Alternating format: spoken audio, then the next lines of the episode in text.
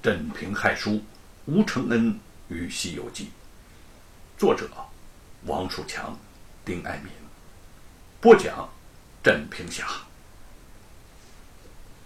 贤弟，贤弟呀，承恩惹祸的事儿，我和坤儿都听说了。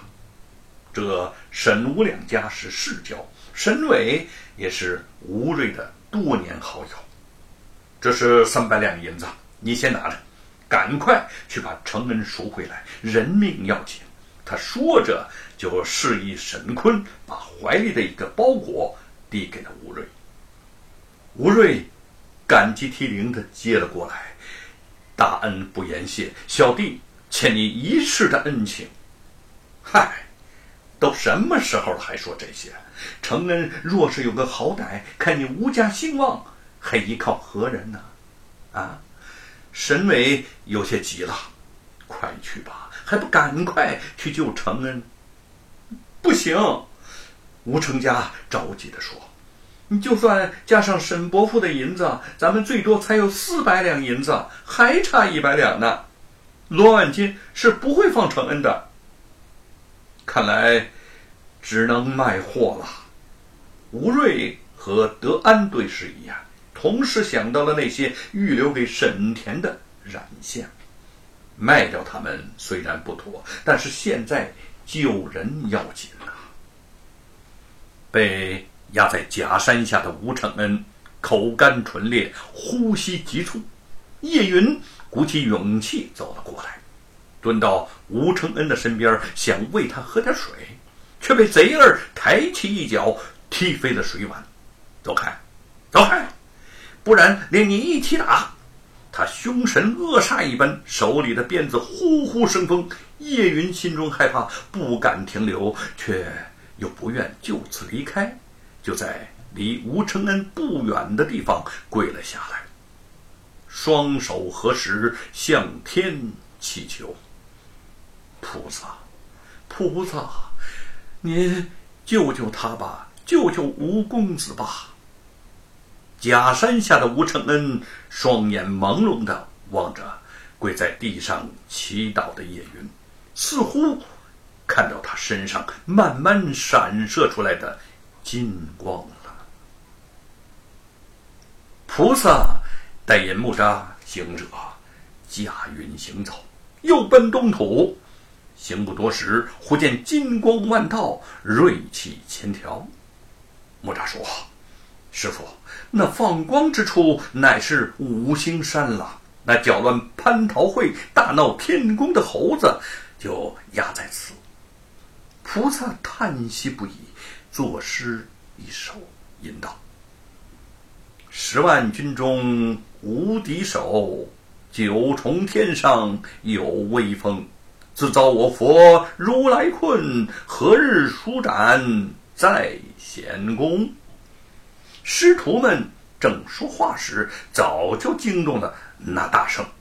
大圣在山根下高叫道：“是哪一个在山上吟诗，揭我的短呢？”菩萨闻言，静下身来寻找着。只见那山崖之下有土地山神、剑压大圣的天将，都来拜接了菩萨。引至那大圣的面前，菩萨道。我奉佛旨上东土寻取经人去，从此经过，特留残部看你。大圣道：“如来哄了我，把我压在此山已经五百余年了，不能斩正，万望菩萨方便一二，救我一救。”菩萨道：“待我到了东土大唐国，寻一个取经的人来，叫他救你。”你可跟他做个徒弟，入我佛门，再修正果，如何呢？美猴王喜悦的说：“愿去，愿去。”唐三藏来到五行山下，听得山下叫喊如雷：“你可是东土大唐去往西天取经的吗？”唐三藏又惊又奇，走到美猴王的近前问道。正是，你怎么知道我是取经人呢？美猴王说：“我是五百年前大闹天宫的美猴王，被佛祖压在此处。前者有个观音菩萨，领佛祖旨意上东土寻取经人。他叫我搬一佛门，攻城后自有好处。我愿帮你取经，给你做个徒弟。”唐三藏满心欢喜道：“嗯。”你愿入沙门虽好，可我没有斧凿，如何救得出来呀？美猴王说：“这山顶上有如来佛的金字压贴，你只需上山将贴儿揭起，我就出来了。”唐三藏点了点头，便向山顶攀爬，爬到山顶，来到压贴前。唐三藏倒身跪拜。弟子奉唐王谕旨，前往西天求取真经。